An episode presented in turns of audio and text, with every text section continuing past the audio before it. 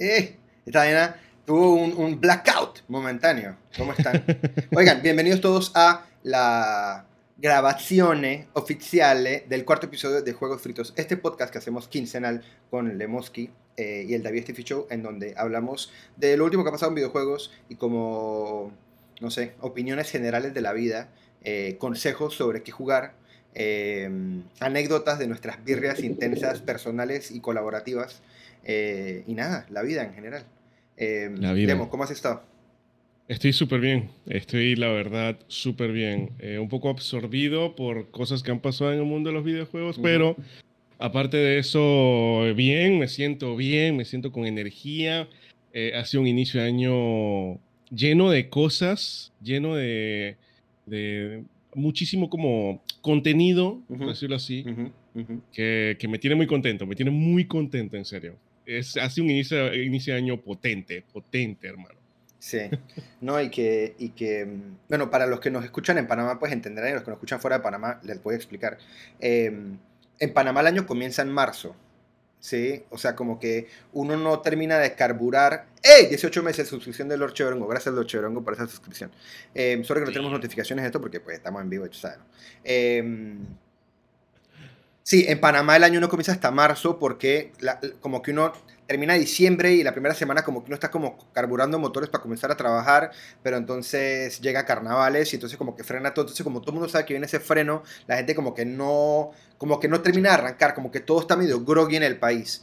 Eh, Sí, como que todo el mundo le está metiendo como el 50% hasta cuando después de ese punto. Correcto, entonces afortunadamente ya estamos en ese punto en donde las cosas están como arrancando y eso coincide, coincidió con uno de los meses más cargados de videojuegos que recuerdo en los últimos años. Y ni siquiera por un sí. tema de volumen, que tuvo un volumen gigantesco, sino que adicional la calidad de los títulos y títulos que todos a, di- de- de- a diferente, por diferentes razones son como must plays. Sí, o sea, son como cosas que uno tiene que jugar o que tiene que explorar o que tiene que conocer para poder estar como en la conversación. Em, Claro. Yo he jugado un par de esos, tú has jugado un par de esos, yo he jugado uno que tú no has jugado, tú has jugado uno que yo no he jugado y así. Entonces quería como arrancar hablando un poquito de febrero en general. Eh, ¿Cómo te ha ido a ti en febrero? Yo sé que el de Ring te ha consumido, pero sé que también has probado otras cosas dentro Sí. y fuera de embargo, by the way. Sí. Entonces, Sí. nada, cuéntame tu febrero, ¿qué tal? ¿Cómo ha estado? Eh, a ver, empezó mi febrero con Dying Light 2, que la verdad Dying Light 2 eh, lo esperaba mucho. Eh, no me termina de convencer Dying Light 2 por múltiples motivos. No lo he terminado, pero sí le he invertido como sus buenas, como 25 horas, o sea que he, he- he tenido un tiempo con el juego. Si ya en 25 Eh, horas uno varios- sabe si el juego le gusta o no le gusta o no. O sea, Sí, sí, sí, sí, ya después de 25 horas hay algo que me cambia de opinión, siento de que, ok, quizás no debiste esperar a que pasaran 25 horas para esto. claro. Eh, Dying Light 2, luego de allí obviamente llegó Horizon Forbidden West, otro juego que también le invertí una buena cantidad de horas y me ha fascinado. A nivel técnico, sobre todo, es yo creo que el juego más bonito que yo he jugado en mi vida. Sí. Yo Sí, honestamente ahí creo que arriba. el juego estéticamente está increíble, increíble. Eh, también jugué Lost Ark, también en Lost Ark Lost tengo, Ark, ba- tengo bastante tiempo en Lost Ark que me sorprendió honestamente. Hace tiempo que no, que no sentía un MMO como tan bien realizado. Ojo que no es nuevo, pero a pesar de eso yo nunca lo había probado, o sea que para mí es nuevo y siento de que el juego está ha llegado para quedarse los Ark. No es un juego que va a pasar de moda rápido, eh, sobre todo por su diseño, sobre todo por el endgame, sobre todo por lo que tiene que ofrecer una vez ya tú has subido todos los niveles. Eh, ojo que en cada uno de estos juegos yo puedo tener casi como 20 horas, más de 20 horas en cada uno. Y después de estos cuatro llegó el Den Ring y el Den Ring sí ha tomado por, por completo mi vida en todo lo que ha desde que salió. O sea, no he jugado ¿Cuánto- más ¿Cuántas nada. horas llevas ya en Elden Ring? ¿O cuánto En el Ring llevo, llevo- como casi 40 horas. Casi Wow. 40 horas. Eh, casi 40 horas en 6 días. En 6 Y- y días eso es estás- un promedio de... Perdón, te termina. ¿Es un promedio de? eso es, un promedio de que 8 horas por, por día, en por 6, sesión. sí, por ahí más o menos. Bueno, 5. Qué locura. No. Bueno, 5, 5. Sí, serían cinco, 5. cinco horas. sería como 5 horas. Igual es una buena tanda de streams para bajar. Sí, sí. Eh, entonces eso. Ha sido un mes de febrero extremadamente divertido. Eso sí, eso es lo, lo primero que tengo que dejar claro. Ha sido cada una cada uno de esos juegos tiene como algo que ofrecer para, para alguien, para, para, o sea, hay, hay, algo para cada persona y eso que me faltaron varios juegos por jugar. Y son muy distintos. Morfax, gracias por esa suscripción. Disculpa que no hay notificaciones en este formato. Eh, sí, y, y, y, yo siento que todos, a ver, que ahorita vamos a llegar como a, vamos a hablar un poquito más de Elden Ring y vamos a debatir un poquito sobre opiniones generales de, de no solo de, de, del juego per se, sino como de todo el zeitgeist que hay alrededor del juego. Eh, qué tan importante es jugarlo o no, eh, qué tan válida la conversa de, tener un modo easy o no, o sea, como todo eso me parece chévere discutirlo. Antes de discutir eso, eh, el único, yo, yo, nada más puedo aportar a dos cosas de las que dijo Lemo de febrero. Yo pude jugar Horizon Forbidden West, le he metido también mi buen, mi, eh, yo creo que estoy por arriba ya de las 40 horas, 30 y pico de horas. Eh, y en parte es porque uno le metí muchas horas al principio para la reseña, pero adicional, cuando ya saqué la reseña, yo saqué la reseña antes de completar la historia, eh, y eso lo aclaro en las... Por eso ni siquiera le llamé reseña al video, sino que fue como primeras impresiones de, de lo que me ha parecido a mí hasta ese momento el juego. Eh, pero cuando entregué la reseña me sentí liberado y el disque me la ha pasado solamente haciendo side quest, haciendo eh, listas de partes para mejorar mis armas, me la he pasado... Eh, sí, no, haciendo, haciendo todo lo que no es la historia principal. O sea, estoy OP. O sea, estoy, el juego tiene una mecánica muy similar a, a, otros juegos en donde las misiones te dicen que esta misión es nivel 20 y yo llego a esas misiones con nivel 30, por ejemplo. Que, okay. que está cool, eh, pero también obviamente no es de pronto la manera recomendada de jugarlo porque parte del trip del juego es lo, lo, lo complejo que es eh, predecir a las máquinas, aprender su, su, su, su, sistema de combate para saber cómo cazarlas, porque todas son muy distintas y la variedad de máquinas en este juego en comparación al anterior es impresionante. O sea, hay vainas que te salen que tú dices, espérate, esta vaina, ¿qué? O sea, ¿cómo, sí, o sea, ¿cómo peleo yo contra esto? Y una de las desventajas, entre comillas, de jugar muchos sidequests en vez de seguir por la historia, es que a veces la historia te presenta máquinas que de pronto tú ya descubriste en los sidequests. Entonces llegas a ellas ya con una estrategia de cómo vencerlas. Eh, que asumo es otra manera de jugarlo. Yo nunca había jugado un juego de estos así porque siempre voy a que historia y después me, me, ponía a jugar otras cosas, pero la estoy pasando genial. O sea, le estoy metiendo como una horita, media, a veces tengo 15 minutos y le metí dije, vamos a matar un par de máquinas como para relajarnos, literal. Me ha encantado. Y estoy de acuerdo contigo aunque visualmente es una obra maestra. Eh, eh, no sé, o sea, tengo muchas cosas que decir sobre eso, pero creo que ya lo dije en el video, así que ir a ver el video.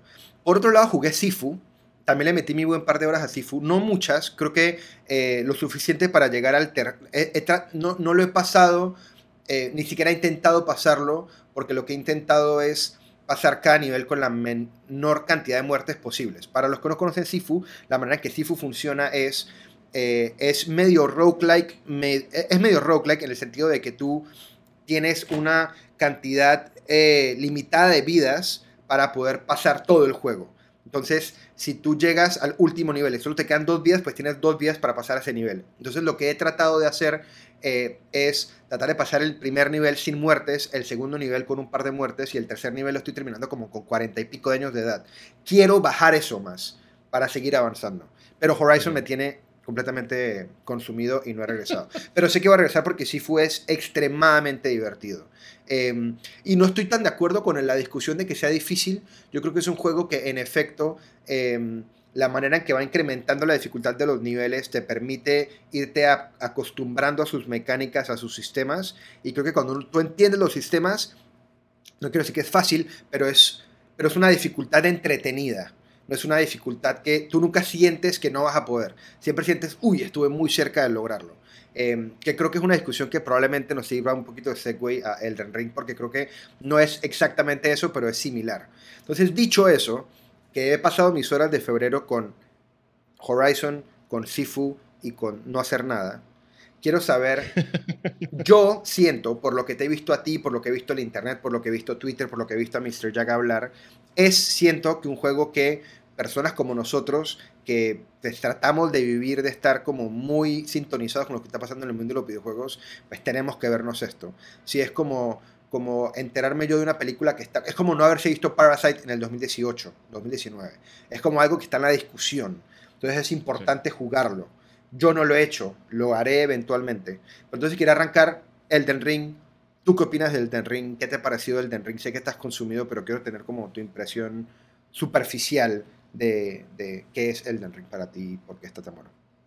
Ok, Elden Ring me parece que es una conversación un poco difícil de llevar porque sí es cierto, siento de que va a ser un juego que va a influir sobre todo en su mundo abierto, no tanto en su combate y eso porque ya es, es las mecánicas son muy similares a los juegos de From Software, no se sale demasiado de la fórmula, pero su mundo abierto sí se nota el cariño y el detalle que le han metido a cada rincón del mapa y siento de que eso inmediatamente le va como a ver, si tú me vas a mostrar un mundo abierto, me vas a hablar de un mundo abierto, yo espero que sea mínimo con la cantidad de cosas que tiene Elden Ring, por ejemplo. Estoy seguro que la gente que ha jugado Elden, Elden Ring va a quedar como con esa barra de medir ahí arriba y va a esperar más mundos abiertos así de detallados.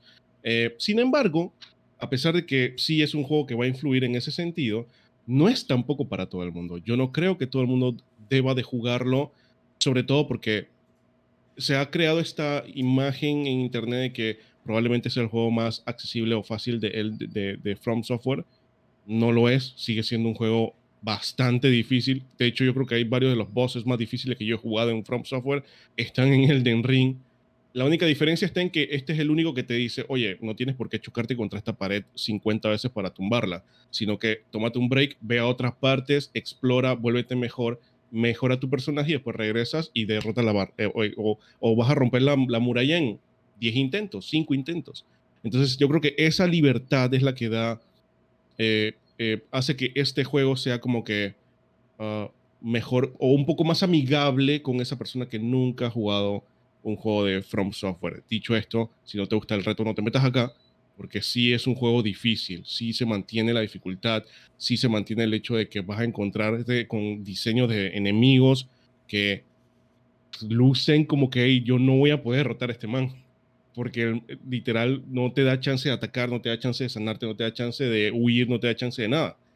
Em, entonces, Elden Ring, ¿qué te puedo decir?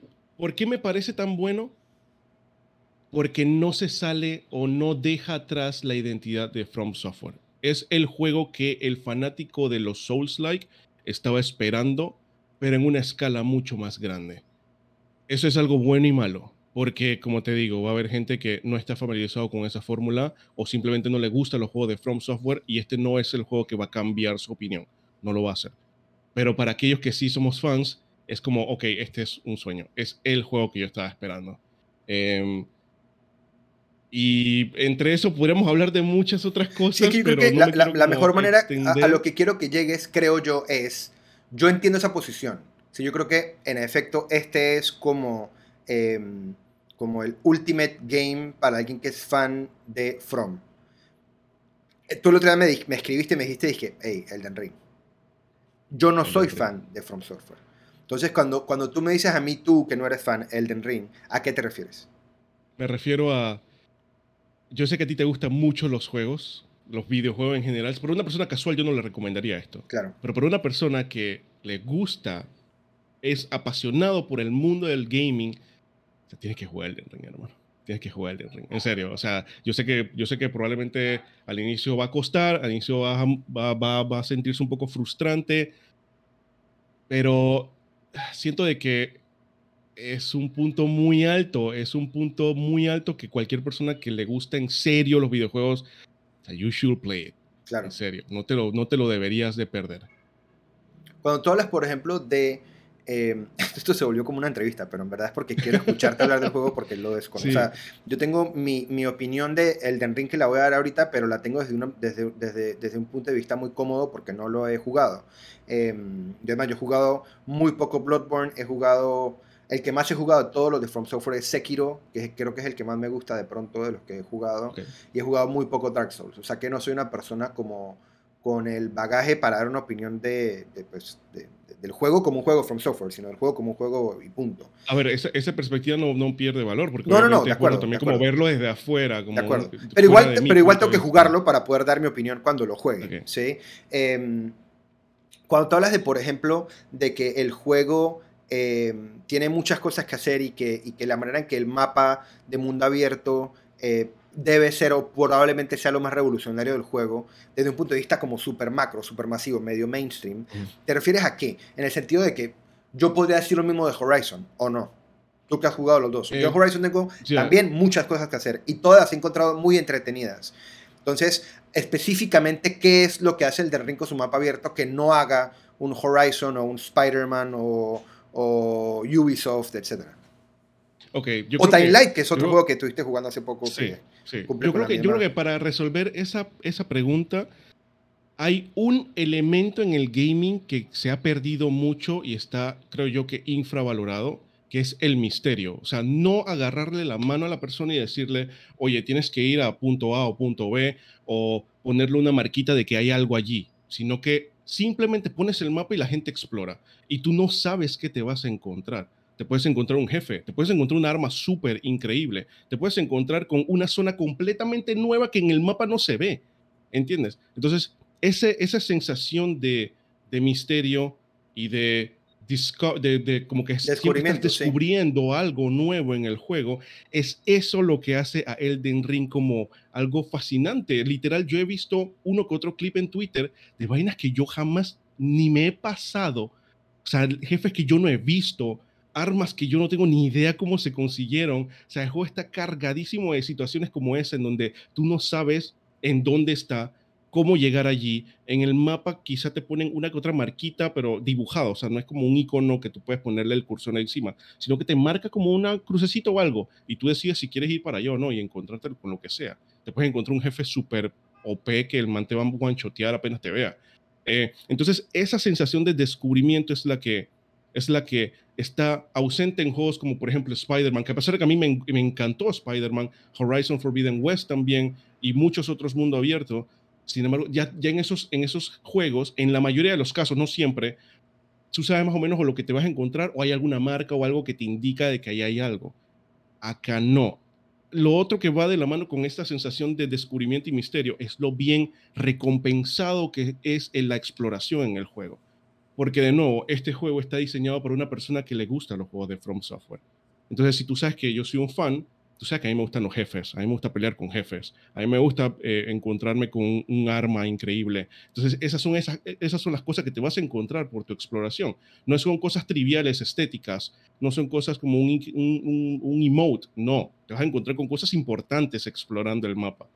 Entonces, yo creo que esas son, es esa combinación de las dos cosas, misterio y lo bien recompensado que está, lo que hace que el mundo abierto de Elden Ring se sienta como en internet yo siento que todo el mundo está como emocionado explorando y cada vez que alguien encuentra algo nuevo lo pone en Twitter como oye mira me encontré esto y en, o, en, alguna o en algún wiki te vas a encontrar con una persona de que oye mira me encontré esto y para hacer esto para encontrar esto tienes que cumplir con cierta línea de quest que no está clara eh, cómo, cómo hacerlo entonces es, es eso o sea se siente como se siente como como como a ver yo, discúlpame que me extienda. No, no, no, no, no, quería que te extendieras. Es que precisamente la pregunta no la hacía ni siquiera desde el punto de vista de ignorancia, sino con ánimo de darte pie para que, para que, para que, para que expandas en tu opinión.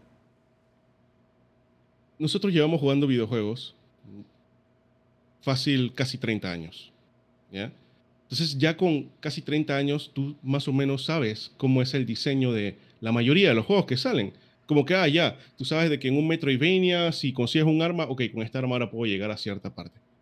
¿Ya? Eh, tú sabes que en un juego de aventura, oye, aquí hay un gancho ahí arriba, pero yo no tengo el arma para llegar ahí arriba, así que yo supongo, sin que el juego te diga nada, yo supongo que en algún momento voy a conseguirme con un grapple o con un gancho y con ese gancho voy a poder llegar a ese punto. Entonces ya tú sabes más o menos como por, por instinto y por experiencia por dónde va el juego.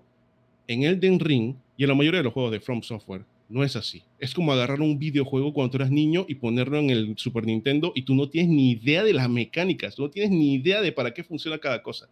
Entonces, de nuevo, esa sensación de descubrimiento es lo que hace normalmente a los juegos de From Software una experiencia bastante única. Y qué cool que en verdad e, ese, ese, ese... A ver, yo creo que uno de los, de los, de los factores como más importantes del diseño de From es precisamente, o de los Souls-like, es precisamente el factor descubrimiento, pero siento yo que la manera en que esa información se ha regado a nivel mainstream se había reducido en los juegos de Dark Souls, independiente de que sea así o no, a sus enfrentamientos con, jefes. Si al hecho de te vas a enfrentar con un jefe y tienes que descubrir cómo pelear con él y probablemente si pierdes te vas a tener que volver a avanzar una parte de este mapa para tal. Pero, pero hasta ahí. Entiendo que, porque también exploré un poquito con esos juegos, que también son juegos que a pesar de ser más lineales, igual premian la exploración y, la, y jugar con las mecánicas. Pero la, información de los Dark Souls, desde un punto de vista mainstream, se había reducido por completo a hay muchos boss fights, son súper interesantes y con, y con tal de que tú te pares firme y lo sigas intentando, vas a tener mucho reward por lograrlo. Este juego lo que hace es que en vez de evolucionar mecánicamente los Souls-like, lo que hace es que expande lo que lo hace especial, que es ese factor de descubrimiento y de reward, a todos los esquemas de diseño del juego. Em, o sea, no fue poner Dark Souls en un mundo abierto y ya, fue cómo hago que el mundo abierto traduzca lo que hace especial al juego. Hace poco yo saqué un video hablando de em, por qué sentía que era difícil adaptar una película que viene a un videojuego. Y la razón que creo yo que es, es el hecho de que uno trata de adaptar los personajes o la historia, más no lo que hace el juego especial. Porque los juegos son, como, como lo hemos hablado varias veces, es una experiencia como no solo personal, sino que es extremadamente activa. Entonces, más allá de adaptar los temas, uno tiene que adaptar la experiencia. Y yo creo que escuchándote a ti, viéndote jugar, viendo jugar a Jack, viendo el discurso online, siento que lo que hace genial Elden Ring es que logra entender por qué el juego es especial, no cómo el juego es especial. Y lo que hace es que expande esa experiencia a toda la experiencia, no solamente adapta un nuevo esquema de juego, porque ahorita todo el mundo vende su juego con que ahora es más grande el mapa. Ok, pero, pero ¿qué justifica que sea más grande el mapa? Y creo que Elden Ring hace eso muy bien. O por lo menos eso entiendo yo desde afuera. Tal cual. O sea, se nota que From Software tiene muy clara su identidad sabe muy bien qué es lo que hace especial a sus juegos. Y obviamente en Internet, lo que, lo que como tú dices, lo que, lo, que, lo que más se riega o lo que se ha como popularizado de Dark Souls es su dificultad y sus jefes. Pero no es solamente eso lo que hace especial a Dark Souls. Yo me atrevería a decir que es todo lo que está alrededor. Es todo, es lore, es la, aparte de la dificultad, es la exploración, es em, como, como el juego eh, como la dirección artística, que obviamente los gráficos no, se, no llegan al nivel de detalle de Horizon Forbidden West, pero estamos claros de que dirección artística es otro camino completamente distinto, que también hace brillar al juego un montón. Entonces, se nota que From Software la tiene clara. Eh, no sé si vayan a hacer otro juego como este, la verdad. No sé qué más podrían hacer eh, después del Den Ring. Eh, pero sí, o sea, han agarrado y han potenciado cada uno de los aspectos que hace especial a sus juegos. Mira, aquí Lord Cheverongo dice en el chat. Primero, Z, muchísimas gracias por los 23 pesos, amigo, te quiero mucho. Lord Cheverongo dice, eso es lo que más me gustó de Breath of the Wild, la libertad de ir donde te dé la gana por tu mera curiosidad. Particularmente una de las comparaciones más grandes que se hace es con Breath of the Wild. Yo casualmente tenía que hablar acerca de Breath of the Wild, eh, porque obviamente va a ser una comparación que se va a hacer muy recurrentemente, como que, oye, ¿por qué el, de, por qué el mundo de Elden Ring eh, ¿por qué hablan tan bien si también ya, ya estaba Breath of the Wild? Y de nuevo, tiene que ver con un tema de identidad y cómo premias la exploración para aquellos jugadores que disfrutan de tu juego. Entonces, por ejemplo, yo con Breath of the Wild, yo no lo he terminado y Breath of the Wild, a mí la verdad es que llega un punto en el que después como de 40 horas lo encontré un poco repetitivo. Pero ¿por qué? No estoy diciendo que eso sea para todo el mundo, sino que ¿cómo, cómo premia Breath of the Wild? Con estos, eh, con puzzles, con, con los son los mini dungeons, ahorita no recuerdo cómo se llaman. Los mini dungeons que la mayoría son resueltos por medio de los shrines, eso, por medio de, de, acertijos y usar las mecánicas que tienes, lo cual a gente le va a encantar. Ah, de hecho, está claro de que a muchísima gente le ha fascinado. From Software tiene una filosofía similar, no digo que acá como te premian, te premian con un boss fight, que es precisamente una de las cosas que hace súper bien eh, el desarrollador. Entonces, es un tema de gustos, pero Elden Ring tiene una filosofía similar de, ok, ve a donde te dé la gana. Te vas a encontrar con algo seguramente y te prometo que va a ser algo que te va a traer a ti que te gustan los juegos de From Software. Sí, y, y, yo creo que otra de, los, de las cosas que he aprendido yo sobre los, sobre los Souls-like Em, con el Ring y con Vera el Ring, oye, estamos teniendo bastantes problemas de lag, creo yo, en el stream. O sea que si nos están viendo en stream y estamos medio lagueados, disculpen, espero que mi internet se estabilice, pero si tienen algún problema, recuerden que esto después está en audio y el audio sí está grabándose aquí perfecto, o sea que pueden después escucharnos en podcast en el par de los casos. Em, Eh, ¿Qué estaba diciendo? Ah, ok. Es, es, el, es el sistema rewards. Em, y, y, ¿Por qué lo digo? Porque yo sí los he visto a ustedes de cómo el, el, el, el juego tiene como dos sistemas de rewards que se, que se, le, que se leyerean, si esa es una palabra. Que es, voy a explorar en un mundo que ya de por sí eh, a nivel de arte es como sumamente interesante porque uno no sabe qué se espera a la vuelta de la esquina. Ese, por ejemplo, es uno de los grandes diferenciadores que siento yo versus un juego, por ejemplo, como Horizon. El hecho de que de que sí, obviamente hay una zona boscosa, una zona de playa, una zona de nieve, una zona desértica, ta, ta, ta, ta, ta, pero al final la zona desértica es la zona desértica y la zona de ta, ta, ta. En cambio aquí uno no sabe, en verdad, cuando voltea a la izquierda, es que, verga, ahora el cielo es rojo, esta mierda, ¿qué? Sí, o sea, como que el, explorar te premia con explorar. Aparte, cuando exploras, encuentras un boss que es probablemente la razón por la que vienes, es el plato fuerte de los Dark Souls, es tener ese boss fight. Pero si finalmente después de tu 20 eh, intento o lo que sea, lo logras vencer, lo que te dan suelen ser vainas súper épicas, man. Yo el otro día vi a alguien que hablaba de hay, un, hay, como algo que hacen que entonces les da que un arma que dice épica, pero el juego no te explica que esa arma épica existe. Pero si vendes a semana específico, te dan esa arma. O por ejemplo, te vi a ti, que obviamente sé que es un, es un chiste, el video que subiste es, es, es una burla que me, me, dio mucha risa, pero el tema este del, del, del ítem para no morir por caídas. Yo no sé si eso eventualmente funcionó o si hay una manera de que funcione, pero solo que eso exista randomly es súper interesante. Es una vaina súper opcional que yo me encontré porque me metí en un callejón y me encontré con eso. Entonces, las cosas opcionales suelen ser importantes. O sea, más vale que explores. Te vale, o sea, vale la pena totalmente explorar. Y, yo creo que la comparativa más grande que le puedo hacer yo a Breath of the Wild con este juego, porque yo siento que. ¿Qué pasa? Yo creo que la gente lo compara mucho porque Breath of the Wild hizo en su momento lo que está haciendo el Ring ahora, y es revolucionar el concepto del mundo abierto. Si que a uno le guste o no, la ejecución de uno de los dos es irrelevante. El tema es, jugaron con la fórmula. Ya sea porque jugó con el sistema de estamina, ya sea porque jugó con... Yo creo que lo más, lo más relevante de, de Breath of the Wild por encima de todo eh, son los sistemas de las físicas, de cómo tú podías tú descubrir que si ponías fuego podías de pronto usarlo para, para levitar y después usar gravedad para otra manera. Yo creo que el sistema de física, eh, del physics engine del juego es como revolucionario.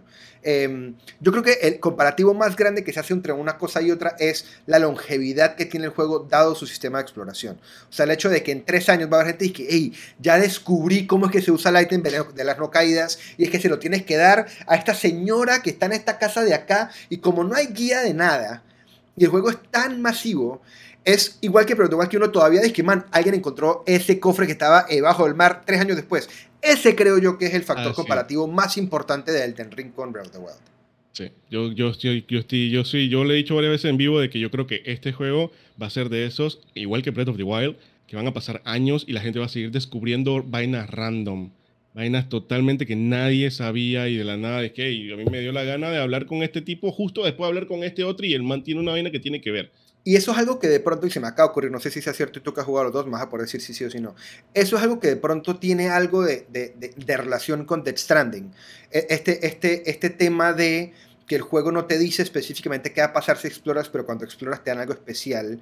Y em, este concepto como de ¿Cuál era? ¿Cuál era? ¿Cuál era? Había algo específico que iba. Ah, ok.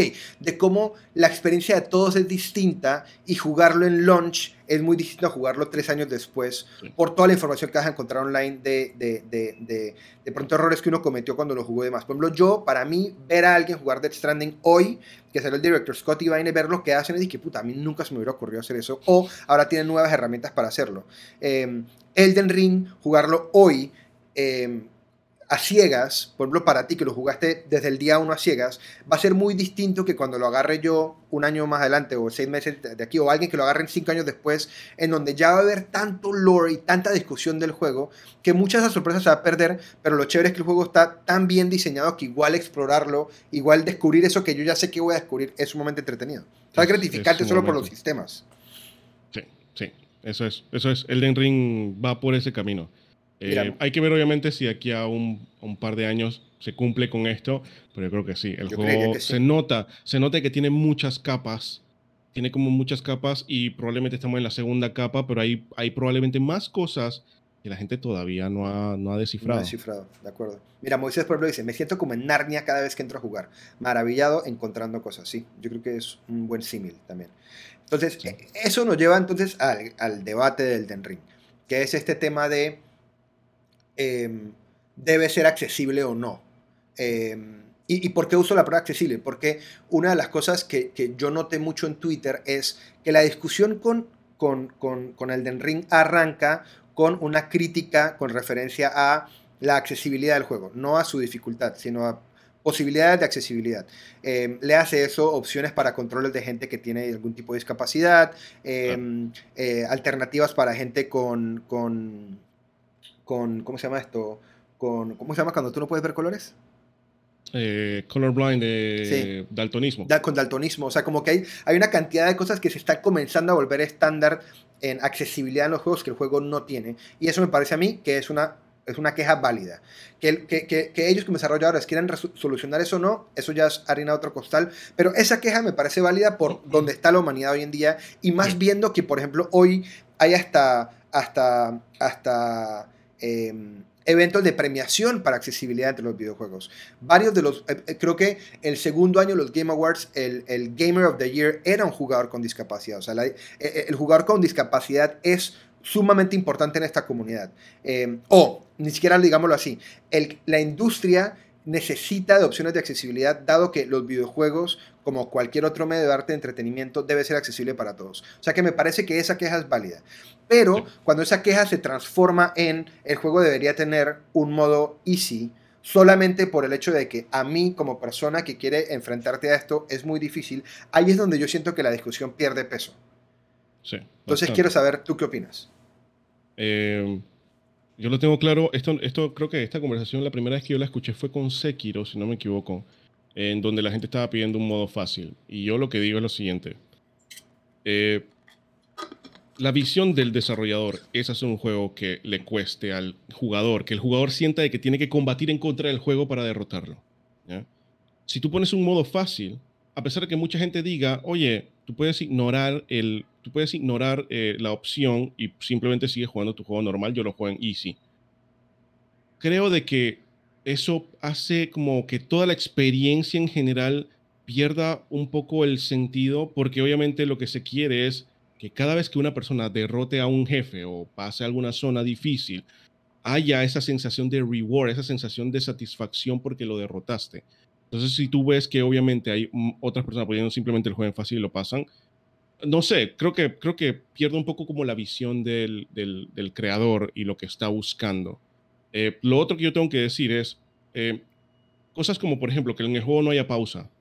Eh, porque en el juego, a pesar de que lo juegues offline, tú no puedes poner pausa en ningún momento. Eh, cosas como que em, por ahí he visto varias quejas referente a esto de la dificultad. Ah, pero ni siquiera en consolas, si tú dices que pasas al menú de PlayStation, el juego no se congela. No, el juego no se congela, no hay pausa. Y hay un sentido por el cual, o por lo menos yo le encuentro sentido a cada una de las decisiones que hay detrás de eso. Por ejemplo, en el hecho de que no le puedas poner pausa al juego a pesar de que ya digamos que tú eres una persona ocupada, tiene a tu hijo y tienes que ir a atender a tu hijo o tienes que ir al baño, una cuestión de esta. Yo entiendo de que en esa situación la gente diga, no, que yo necesito un, botón de pausa porque me pasó algo en específico. Pero también yo me pongo del otro lado y digo, ok, lo que el juego te está pidiendo es que si tú vas a jugar un juego de From Software, tienes que estar concentrado en lo que estás haciendo. Tienes que prestar atención en todo te pide que prestes atención. Te pide que prestes atención al lore de los ítems. Te pide que prestes atención al ataque de los enemigos. Te pide que prestes atención a cada uno de los aspectos del juego. Y si, digamos, yo estoy en medio de una pelea un boss súper difícil y me da chance de poner pausa para pensar qué es lo siguiente que yo voy a hacer, estás poniendo el juego más fácil. ¿Entiendes? Estás, estás haciendo el juego más fácil. Entonces, yo siento de que el diseño como tal de From Software va, va diseñado, va, va en dirección de eso. Requiere engagement, requiere de que tú estés con tus cinco sentidos en el juego. Em, y nada, para aquella persona que pide un juego fácil, yo lo digo, los juegos de From Software no, es, no son para, para ese tipo de jugador. Ah, y yo, además de que yo creo que hay muchísimos juegos en el mercado actualmente como para que tú no tengas que verte obligado a jugar un juego de From Software. y respeto muchísimo la postura de From Software también, porque obviamente que tú no hagas el juego accesible, no accesible, pero fácil para que todo el mundo eh, pueda jugarlo o atractivo para que cualquier tipo de jugador lo pueda jugar, eso afecta tu negocio. Ellos podrían poner un juego fácil y mucha más gente lo va a jugar porque lo va a disfrutar de esa manera. Sin embargo, ellos tienen clara su visión, respetan su filosofía, la mantienen, a pesar de que eso puede afectar sus ventas. Y es, es algo que, que, a mí me ha encantado, me ha fascinado. Porque de no, esta conversación no es nueva. Esta conversación es de Sekiro desde hace ya tres años atrás. Y a pesar de eso, a pesar de que ellos sabían de que la gente ya se estaba quejando de la dificultad, ellos volvieron y dijeron, no, este es el juego que queremos hacer y así lo hicieron. Y es más, yo creo que hasta hay cosas que el juego hace que yo agradezco y que no lo he jugado. Cosas como, por ejemplo, poder hacer fast travel era algo que yo le tenía pánico al juego de si no existiese la oportunidad de fast travel. Sí, por cómo es. Em, a mí, por ejemplo, una de las razones por las cuales me llama la atención el del ring por encima de Sekiro, Bloodborne, Dark Souls, etc., es ese factor de diseño en donde si para mí está muy difícil, vamos para otra esquina del mapa y después regresamos. Yo creo que los otros Dark Souls no te invitan a pensar así. Son como que ya te enfrentaste aquí, amigo, así que tú dale y si no, sí. regresa mañana. De hecho, de hecho, de hecho, en Dark Souls hay una mecánica. Eh, o sea, los juegos de From Software tienen, suelen tener mapas bastante grandes, no tan abiertos como Elden Ring, sino un diseño más como tipo Metroidvania, más o menos. El tema está en que, digamos que tú llegaste a un boss X, ¿ya? Pero para llegar a ese boss tuviste que recorrer un, calabozo horrible que literal llegaste allí y si tú te quieres ir de allí, hermano, usted tiene que... O hay momentos en el, en el que no te puedes ir, o hay momentos en el que para regresar, eh, yo prefiero el sufrimiento de pelear con este man y morir 20 veces a regresar por ese camino. Claro, Entonces, eso es eso es lo que Elden Ring no tiene, porque ahora tiene el fast travel, ahora tiene el, viaje rápido, aparte de que la dificultad, quizá no hay un modo fácil como tal, pero de nuevo, el juego probablemente no te lo dice, pero en este Elden Ring tú puedes convocar NPCs para que te ayuden en la pelea, tú puedes convocar a otras personas para que te ayuden, además de los NPC. Entonces probablemente no es un easy mode como tal, pero igual te facilita la, la experiencia. Que igual es un tema de diseño, ¿sí? O sea, como que yo no creo que es un tema de hacer el juego más fácil ni accesible, es justo. Sí, o sea, yo creo que este juego, siendo tan grande como es, eh, y, exigiéndole tanto al jugador sería injusto que no tuviera esas cosas. Yo no creo que sea, a lo que voy es, no creo que la decisión de poner los NPCs, ni los summons, ni los fast travels, sea una decisión de cómo hacemos que este juego sea más fácil, es eh, vamos a ir balanceando al punto de que llegue a ese, a ese punto donde queremos que el reto sea satisfactorio, más no injusto. Y creo que ahí está, eh, me parece que es una buena decisión por parte de, de, diseño. Ahora, yo siento que uno de los grandes problemas de la discusión es que la gente lo defiende y lo ataca por difícil. O sea, es, este juego no es para ti si no tienes la capacidad de jugarlo o eh, no lo voy a jugar porque siento que es muy difícil para mí. Eh, y yo siento que el, verdadero punto de venta del juego es, tienes que ser un jugador paciente, no bueno. O sea, el juego, el juego, sí me explico, o sea, el juego, el juego te permite, o sea, yo no, sabes cuántos threads de Twitter he visto en donde el primer consejo es, sé paciente. Sí, o sea, you will do it. O sea, tú, todo el mundo puede con esta vena, tienen que ser pacientes. Sí, eh, yo, creo que, yo creo que la paciencia en el juego te la pides en el... Yo creo que la, se nota más claramente este tema de ser paciente y no bueno, porque muchísimas veces yo he podido derrotar a X boss simplemente, hey, no voy a ir a atacarlo, voy a quedar atrás, voy a analizar cada uno de sus movimientos para poder yo saber en qué momento realmente puedo atacar o no. Entonces la mayoría de los jugadores piensan que esto es un hack and slash o o no sé, algún otro tipo como God of War, por ejemplo, en donde tienes que atacar, atacar, atacar.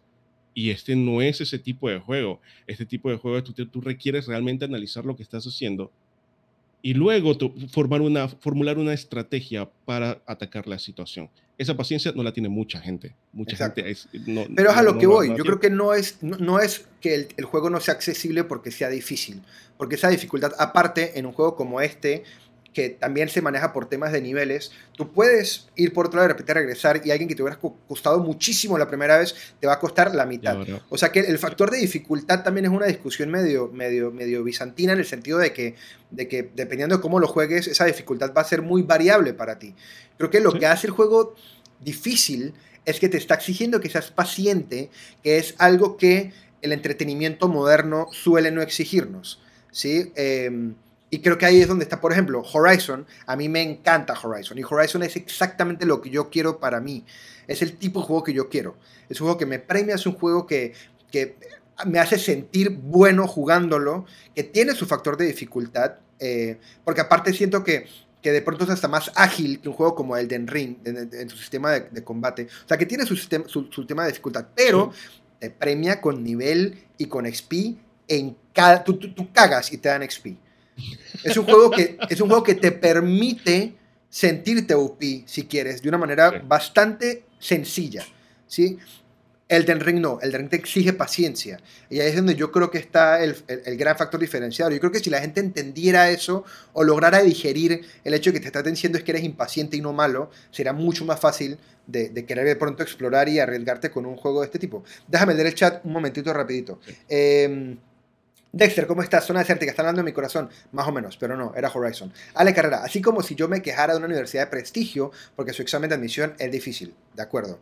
Hay que ese tema de dificultad lo que hablamos ahorita, que en este caso no es tanto la dificultad, es como el precio de entrada que es, hermano, esto no es Disney, esto es un museo, así que tómate tu tiempo. Hay juegos para todos, no todos los juegos tienen que ser para todos. Buenas, buenas, de acuerdo, Blue Maker. Y Ismael dice, exactamente, David dio en el punto, tengo un grupo de WhatsApp y un amigo se compró el juego y muchos le decían que no te va a gustar por su dificultad. Para cortar la historia, el pelado está allí metiéndole ahora a Elden Ring. Qué pretty, me alegra. Yo también quiero enfrentarme al Elden Ring en, su momento. Em, eh, eh, eh, pensamientos de cierre, Lemoski, de Elden Ring. Eh, no sé si este pensamiento de cierre de paso a otra conversación, como pero, siempre. pero como siempre, pero me ha llamado mucho, es otro de esos enormes casos de estudio Elden Ring, porque ha sacado a relucir y ha, ya despertado la conciencia de las personas ahora a darse cuenta de que los reviews, las reseñas, son opiniones. Tú depende de quién estás leyendo el review.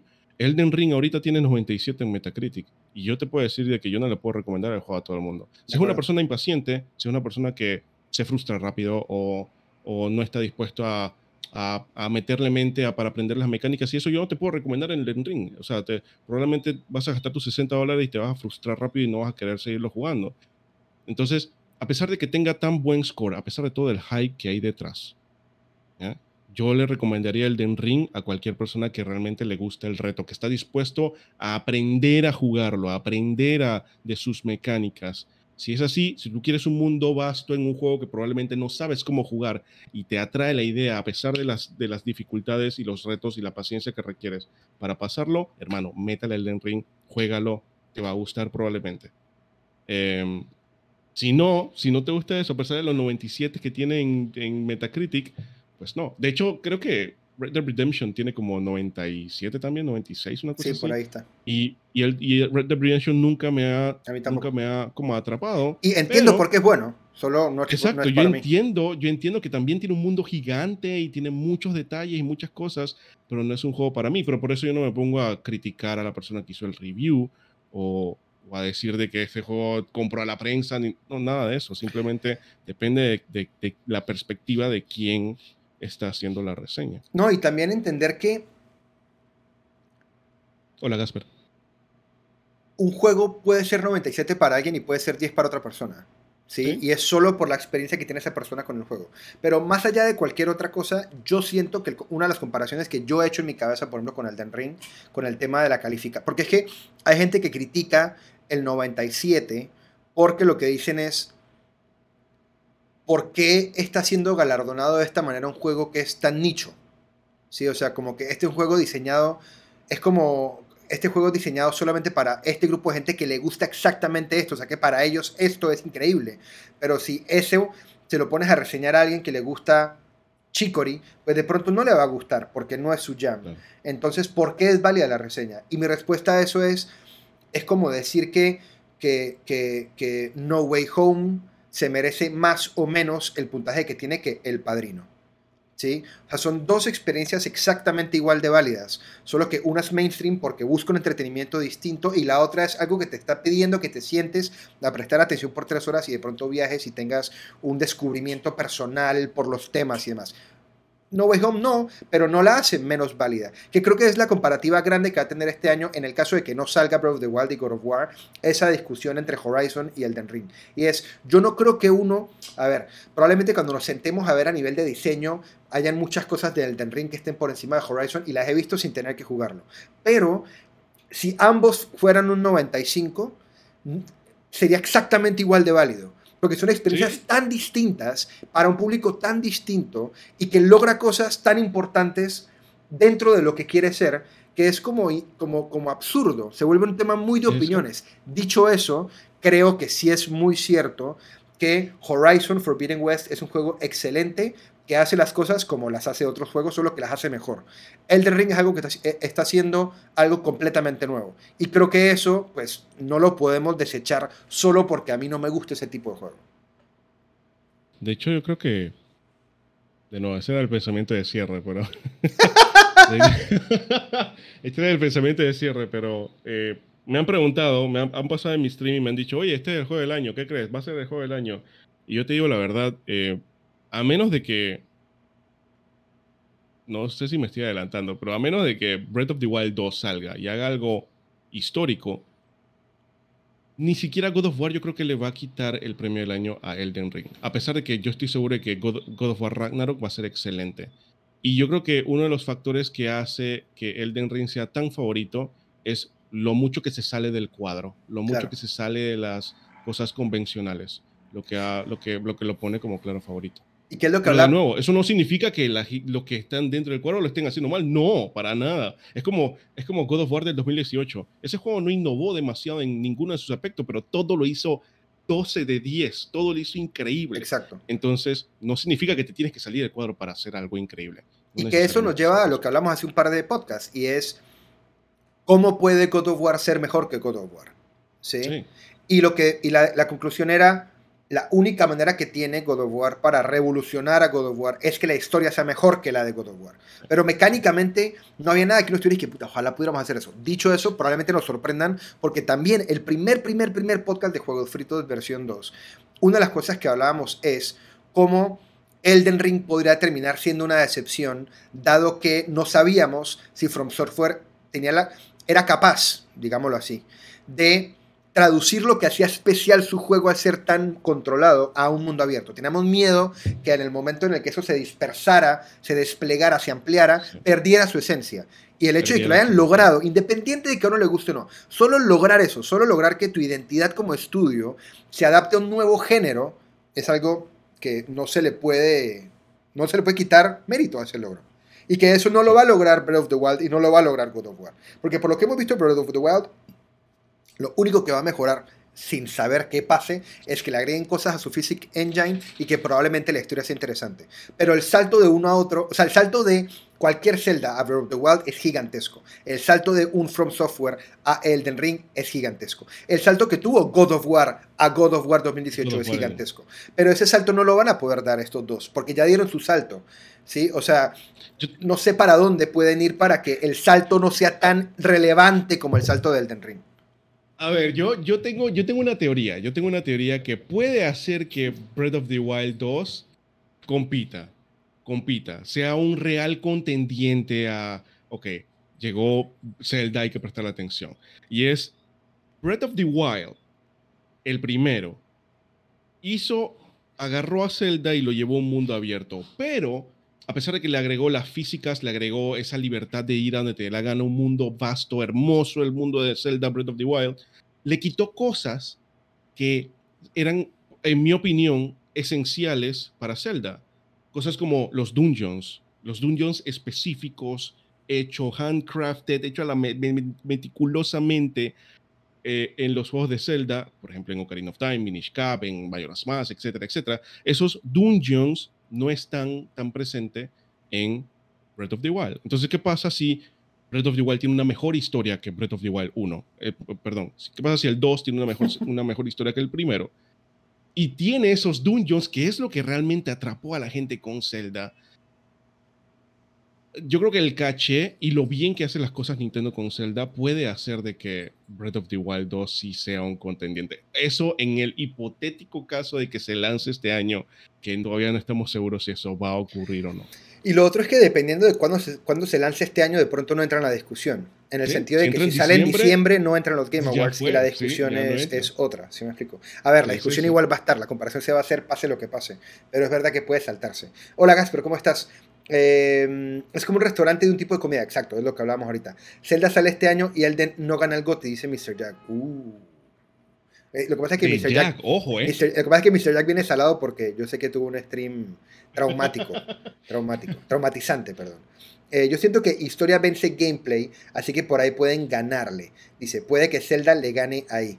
Sí, yo lo, lo que pasa es, ahí regresamos a, a, lo mismo, o no a lo mismo, a un tema que también va como por esa misma onda, y es la discusión de gameplay is king. Eh, y, yo, yo, yo soy una persona que favorece a los juegos de historia, o sea que estoy completamente de acuerdo contigo con que la historia tiene un, un, peso importante en, en, el medio. A mí, mis juegos favoritos son juegos en donde la historia prima, eh, pero tiene que estar acompañado de un buen gameplay no sirve nada una buena historia si el gameplay no está bien, entendiendo que este es un, de nuevo repito, un arte activo. O sea que si, si lo que yo estoy haciendo, la actividad que yo estoy haciendo no es tan buena o no está a la altura de la historia, se cae por su propio peso. Y yo creo que ahí es donde está el gran logro de God of War, el gran logro de, de The Last of Us 2 específicamente, y otros juegos como Journey y tal, que cuentan historias fantásticas gracias a que son un juego, no porque son una película. Mr. Jack, nombre, en Elden se sufre, pero es vicio. La derrota da ganas de regresar más fuerte. Saludos, saludos, Mr. Jack, estoy de acuerdo contigo. Eh, entonces sí, va a ser, va a ser, ha sido, yo creo que, yo creo que este mes de febrero ha sido de los más pesados que yo recuerde. En, en, así, en un mes, no un año, sino no contando el año completo, contando un mes específico, la calidad de los títulos que han salido este año. Y eso que no hemos hablado de Oli Oli World, por ejemplo. Oli Oli yo no World en febrero. y yo no le he podido jugar tampoco y sé que es un excelente juego. Entonces, febrero ha estado demasiado, demasiado y lo peor es que marzo no, no, no pinta que va a bajar el ritmo. O sea, sí va a bajar un poco, pero también vienen títulos pesados. Dice Spar Spartandi, y creo que en el Den Ring hay más narrativa que en los pasados Souls, a excepción de Sekiro. Sí, ahorita hablábamos yo creo, de eso. Yo te, yo te digo la verdad, yo creo que en todos las, el nivel de, de narrativa es similar, solo de que al no estar claro, como que el juego no te, no te cuenta una historia, no es como que se siente contigo y te cuenta lo que pasó. No, tú tienes que buscar la historia. Entonces, al inicio, probablemente ahorita, en este momento, va a haber gente que no va a entender muchas cosas, incluyéndome. Yo hay muchísimas cosas que no entiendo. Pero después van a comenzar a salir los videos de YouTube donde la gente se ha dedicado, como el canal de, el magnífico canal de Batividia, que es un youtuber que se dedica a juntar el lore de los distintos personajes que hay en los juegos de From Software y te cuenta la historia de qué es lo que pasó y te lo pone con ejemplos de las conversaciones que tiene con esos NPC. Eh, rata, qué buen canal. A mí me parece que esa vaina, o sea, el tipo lo está haciendo y la va a votar. Dicho eso, es un trabajo, es un trabajo increíble, hermano. Es un trabajo yo no envidio a ese man at all. Le agradezco mucho el trabajo porque probablemente lo use cuando comience yo a jugar, pero no lo envidio para nada. Dice Spartan, y no todos leemos los objetos, leemos. Bueno, pero esa es la manera que el juego cuenta la historia. ¿sí? O sea, por ejemplo, una de las mejores historias de The Last of Us 1 es la historia que se cuenta a través de los collectibles. Hay unas cartas que tú descubres en The Last of Us 1 que te narran toda la historia de una familia que queda a la deriva y es una, o sea, yo lloré leyendo esa historia. Es la mejor historia probablemente dentro del primer The Last of Us. Y te la pierdes si no sabes eso. A ver, es como diría Britney Spears, your prerogative, ¿sí? Si no lo quieres hacer, no lo hagas. Igual cuenta una buena historia. Pero pues sí se gana al hacer eso. Ahora, sí estoy de acuerdo contigo también en que probablemente este tenga más narrativa que los pasados Souls, pero solo por el hecho de que es cuatro veces más grande, y por ende va a tener más opciones de narrativa. Em, ¿Cómo se llama qué, Ismael? La, me imagino que las cartas de The Last of Us 1. O sea, cómo, cómo, lo puede encontrar para No, es, un colectivo, literal, son, son cartas que tú vas descubriendo. Ahorita no recuerdo el nombre de, del personaje, déjame buscar acá rapidito. Ah, ya la vida, se me abrió toda esta vaina. Espérate un segundo. The Last of Us 1. Letters. Eso tiene un nombre. Ese, te, te soy honesto, y ese tipo de narrativa en los juegos, yo soy muy fan. Yo soy muy fan. Es como, es similar a, como cuando Mimir te cuenta las historias. No es algo que tú ves en el juego, pero te cuenta la historia y enriquece la experiencia porque le da como más sentido a las cosas que están pasando en el mundo. A esa torre que está destruida en X lugar, eh, a ese enemigo que te encontraste al lado de una cama. O sea, eh, todas esas historias que te cuentan, pero que tú no ves en el juego, hacen que el juego tome tanto sentido. Y, de nuevo, volviendo al tema del Den Ring, ese es algo que los juegos de From Software suelen hacer. Como que, literal, entré en un cuarto y me encontré con un NPC súper épico. El man tenía su, su capa y todo, y el man estaba parado al lado de una cama con un cuerpo de una mujer. Y el man cuando me ve, comenzamos a pelear, no sé qué. Luego yo voy al canal de Batividia y Batividia viene y me cuenta toda la historia de ese man, de cómo llegó hasta ahí. Y tú quedas como, ok, es mucho más, es muy épico lo que estoy haciendo. Sí. Sí, a mí me parece que eso es súper entretenido, pero, a ver, también entiendo la posición de yo vine a jugar, no a, no a leer. Claro. Sí, o sea, entiendo ese punto de vista también. No, lo comparto, pero lo entiendo 100%. Em, a ver, sí lo comparto. Yo no leo mucho tampoco, pero pero en el Ring sí me gustaría leer porque sé que así es como me voy a enterar de las cosas. Em, no sé, no sé si tenías algún otro tema que quisieras cubrir hoy, Lemo. Porque yo en verdad venía solo eh, preparado a hablar de, Elden Ring. Eh, de Elden Ring, de Elden Ring. Eh, era eso, era eso. Yo siento de que merecía un episodio de Juego Frito para hablar acerca del juego. Em, y eso que, de no, yo llevo 40, 40 horas en el juego y yo siento de que voy como por el probablemente como por el 40% de la campaña principal. Ah, esa es la pregunta que, te quería hacer. Que si tú, si tú estás avanzando la historia y te permites explorar mientras avanzas en la historia, o estás en modo explorativo, o estás como. Estoy en ambos. O sea, estoy como que, ok, quiero tomármelo con calma para recorrer el mapa, entrar en cada runa, en, en, en cada ruina, en cada esquina, pero también estoy como, ok, ya he explorado suficiente, es hora de ir al boss. Boom, vamos al boss y tratamos de avanzar en la historia. Si no se puede, explorar un poco más. Pero no me estoy como ni apurando, ni tampoco tomándomelo tan, tan como, como pausadamente. Eh, em, y me ha ido fantásticamente bien. Eh, siento, de que, siento de que ha sido una de las experiencias que más me ha atrapado en, el, en videojuegos desde, yo creo que desde no cuento The Last of Us parte 2 porque es una experiencia más lineal y es como que más breve. Entonces como que no te da chance a perderte tanto en ese mundo. Yo creo que no me perdía tanto en un mundo, quería explorarlo tanto desde God of War de 2018, hace ya cuatro años. Ni siquiera Sekiro, Sekiro me encantó, pero no lo exploré tanto. God of War es el que me atrapó así por completo y Elden Ring ha hecho lo mismo, hermano.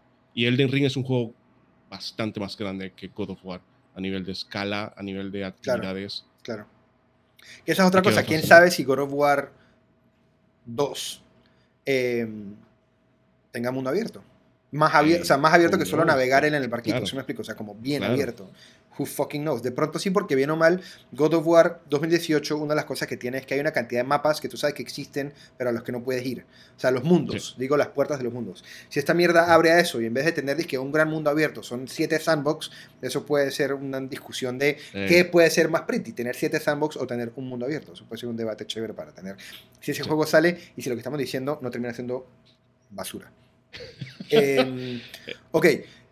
Eh, ¿Qué otra cosa sí ha pasado en el mundo de los videojuegos últimamente que no hayamos discutido? Creo que no, creo que, creo que eh, los, otros podcasts han coincidido con momentos chéveres como lo que hablamos de lo de Nintendo y demás. Creo que no ha pasado nada como relevante ahorita que podamos discutir. Dime. ¿Vas a, ah, extender este podcast una hora más o qué? Yo no sé si se va a extender una hora más. no sé si se va a extender una hora más, espero que no. Pero hace una, hace como semana y media Capcom tenía un countdown en su página web eh, que yo coincidí con el final de esa cuenta regresiva porque yo estaba también esperándolo. Tenía como una semana, tenía como una semana puesta la cuenta regresiva en su página. Eh, y yo justito estaba en vivo hasta las 12 de la medianoche y el countdown terminaba a la 1 de la mañana. Así que yo me quedé esperando hasta la 1 de la mañana para ver qué anunciaba Capcom. Es una cuenta regresiva. Tengo que prestarle atención. Era un teaser de 30 segundos de Street Fighter 6. De White Ryu. Y yo, Y yo entiendo perfectamente que la gente esté emocionada por Street Fighter 6. Es un juego histórico. Pero hacer una cuenta regresiva de una semana para ponerme un teaser de 30 segundos, hay algo mal aquí. hay algo es, muy es, mal. es, similar al debate que teníamos la vez pasada del evento de Wolf Among Us. O sea, es como, ¿por qué? Sí. ¿Por qué? ¿Por qué? ¿Por qué? O sea, y ojo, a mí me parece que Street Fighter 6 merece una espera de una semana de cuenta regresiva. Sí. Me parece Sí. que tiene suficiente fandom para hacer algo. Sí. Ponme un video de 5 minutos con cuatro peleas y todos los personajes. Pero no un teaser de miren lo ancho que puede ser Ryu. ¿Sí me explico? O sea, no. sí, o sea, no estoy, no estoy, Sí, no estoy. es, es una, es, una práctica, es una práctica que se está tomando cada vez eh, más, se está normalizando y es terrible. es terrible. Espero, a ver, Entonces, como creador de contenido, tú como que, Claro. ok, yo tengo que estar ahí, o sea, Claro. yo tengo que estar ahí por si acaso anuncian Claro. algo importante, sí. Estás, no- es una falta de respeto que tú me saques Sí, un video. falta de 30 respeto es tal cual. Lo que dijimos de, de, de Wolf Among Us es una falta de respeto. Sí. Que eso, eh, hay una última opinión que quería dar del Den Ring antes de que nos vayamos a nuestra sección favorita de nos despedimos y les recomendamos un juego. Em, también siento que es excelente juego para streamers. Y lo digo por qué. Porque yo, toda esta semana que cuando he sacado mi media horita, mi horita, mis dos horitas para jugar Horizon, entre, digamos, yo pongo de a exportar un video y a mandarlo por WeTransfer, digo que juguemos estos 20 minutos, siempre juguemos estos 15, esta hora. Todos esos momentos yo te he puesto a ti o a Jack para luquearlos y verlos jugar y por lo menos, hasta por lo menos escucharlos. Y siento que es un juego en donde el streamer, más allá de estarla pasando bien o mal, está tan, tan maravillado con lo que puede o no puede pasar que lo hace sumamente entretenido para la audiencia. Sí. Eh, o sea, aparte de todo, creo que es un muy buen juego para streamers. Hasta si eres malo, creo que es muy buen contenido. O sea que Sí. ya demos nuestra opinión como, como, como, como, como self-imposed critics de juegos, eh, que, que creo que ambos tenemos opiniones que, que se dan para buena discusión, pero más allá de eso, ta- o sea, no más allá de eso, aparte, encima de eso, creo que como creador de contenido, si están buscando algo para hacer, eh, que yo sé que por ejemplo en, los streams de Lemo suelen preguntar mucho, y que man, ¿cómo arranco? ¿Qué juego? ¿Qué hago? ¿Qué puedo hacer? Esto, solo por Zeitgeist, puede ser una buena herramienta para, para streamear. Independiente de que te vaya bien o mal, hasta irte mal puede ser, o sea, no hay nada más entretenido, por ejemplo, que ver a Jack sufrir en sus videos de los gachas. ¿sí? O sea, que si sacas un video de cómo no pudiste matar el primer boss, eso es suficiente buena excusa para sacar contenido. Y los streams son sumamente entretenidos sumamente entretenidos. O sea que, ahora, también tiene que, también tiene que eh, tener mucho que ver el hecho de que las dos personas que estoy hablándoles yo son dos personas que aparte son muy buenos anfitriones, Lemo y Jack. Pero igual creo que el juego se presta para crear buen contenido alrededor de él. Sí. Eh, de hecho, ahorita eh, lo están viendo como todavía, o sea, una semana después de haber salido, sí, más o menos una semana, todavía lo están viendo como 400 mil personas en Sí, Twitch. no, y así va a estar Muchísima gente, o sea, sí, así va a O sea, no, Eh, ¿Cuál es el juego que puede de pronto como bajar eso de ahí a nivel de streaming? ¿Qué juego está por ahí que venga que la gente esté como hypeadísima? Ya no. O sea, de aquí a que salga God of War o Breath of the Wild no hay nada en el camino que destrone el querer consumir un juego de este Claro, tipo. que lleve, claro, que lleve a que llegue a ese nivel. A ver, porque dudo yo- que el Den Ring dure con 400.000 un mes más. Durará un par de semanas más con eso porque llegará otro juego que se robe eh, la atención del momento. Pero digo, es como un juego de, de- de- de historia no competitivo que tenga a 400.000 a 400.000 personas viéndolo en vivo. No veo qué juego de este año, a, a menos de que salga un God of War o un Breath of the Wild, te lleve ese tipo de, de volumen. Sí, no. Entonces, hasta, hasta ya final de año que salen supuestamente los pesos pesados. Correcto. Ok, entonces, nosotros siempre cerramos nuestros podcasts eh, hablándoles de un juego que hayamos descubierto en los últimos 15 días. En este caso son 21 días. Eh, yo tengo uno, pero no lo encuentro en Twitter. Estoy otra vez con el mismo problema. Le di like, pero doy like a muchas cosas, entonces se me perdió. Entonces, no sé si tú tienes uno del que quieras hablar mientras yo busco el mío. No. Ok, No, entonces, yo- yo gente. uno. Si están en- viéndonos, no, si no. nos están viendo, nos van a ver un rato, me van a ver un rato ver en Twitter. Si nos están escuchando, van a tener un momento de silencio, no se preocupen. Eh, a menos de que, eh, no sé si Lemo quieres leer el chat, ¿qué dice por acá? Esos manes ahora ni saben de Baño Kazooie. Sí, te estoy completamente de acuerdo. Venden Valkyrias más fuertes y allí estará Lemo esperándolas. Lemo va a estar metiendo las Valkyrias 100%. Uf, Eh, Totalmente. Pero sí, denme, ok, voy a, voy a tratar de ser lo más rápido posible. ¡Ya lo encontré! Lo encontré, encontré. Ok, el juego del que les quiero hablar hoy, en verdad no lo descubrí en estos 15 días, lo redescubrí en estos 15 días. Es un juego que no tiene ni fecha de lanzamiento, no sé para dónde va a salir, está apenas en desarrollo, pero sus mecánicas me parecen súper chéveres. Se llama, no sé si lo has escuchado, Lemo, Sword of Symphony. La espada de la, de la sinfonía, la espada sinfónica. Sword No. of Sword Lo voy a poner aquí en el chat. Symphony. Symphony. Ok. Es un juego que es de combate, pero, pero toma muy en cuenta la música. Al punto de que dependiendo de cómo tú peleas, la, la- la música suena o hay errores en los instrumentos. Pero yo sé que se están imaginando de que es un jueguito de que de un blog, de que de tocar botones, de que en ritmo. No. Miren esta locura. Miren esta locura. Se lo voy a volver a poner aquí de la manera más chota posible con mi cámara. Va. Déjenme ver si encuentro aquí. Aquí está. Que quiero que vean como algunos de los clips que, que muestran ellos del sistema de pelea. Acabo de ver un. O de pronto, ¿será que hay algo en YouTube que yo les puedo poner aquí en la pantalla para que lo puedan ver mejor? Pero déjame ver si podemos hacer esto de la manera correcta y dejo yo de, de- de hacer streams gallos. Déjame ver si aquí en YouTube hay algo. Sword of Damn. Symphony ¿Dónde descubriste eso? ¿En Twitter? en Twitter. Em, ok, déjenme ver. Latest Indie, yo creo que esto aquí puede mostrar de pronto un poquito, esto es 2022 gameplay. Ok, voy a Hey, mostrarles esto. Em, déjenme, lo pongo aquí en la pantalla de alguna manera. Eh, window Capture. No, Window Capture no. Sí, Window Capture, ¿no? Es lo que tengo que hacer. Por cierto, viste que Returnal, Returnal eh, perdón, Housemark está trabajando en un nuevo IP. Sí, sí, vi. estoy emocionadísimo.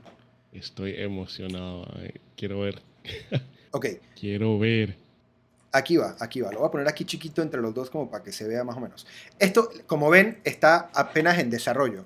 Pero como funciona es que eh, las notas van con los ataques. ¿Sí? Entonces uno tiene que aprenderse son literal composiciones para hacer los combos. Y cada combo tiene como una estructura distinta. Esto apenas es como un- una muestra del gameplay eventualmente cómo va a ser. Pero miren, por ejemplo, acá No, pero tienen que escuchar. Yo vi ese video. Tienen que escuchar. no se está escuchando, se está escucha. escuchando, creo. Ah, no, no sé, no sé. ¿Sí? De pronto tú no lo escuchas porque no lo tengo ahí, pero creo que en el stream se debe estar escuchando. Ah, sí, sí, sí, sí. sí. ¿Ok? Sí, sí, sí. O sea, literal los combos van con la música. Entonces tú tienes que ir, si te equivocas en los combos, o sea, si te equivocas, si, si te equivocas del- de, la nota o lo que sea, se daña el combo. Em, vamos a ver este, el announcement trailer, a ver si aquí se ve un poquito más.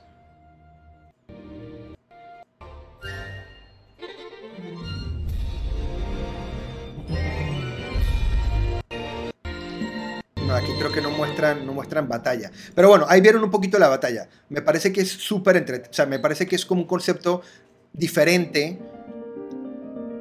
Y la manera en que la música está integrada a la batalla está increíble. Esto de, de mezclar géneros así de esa forma siempre me llama mucho la atención como siempre sacan como ideas nuevas. Sí, man. O sea, a mí me parece súper, súper, súper chévere esta vaina. Mira la música, los nervios también suena.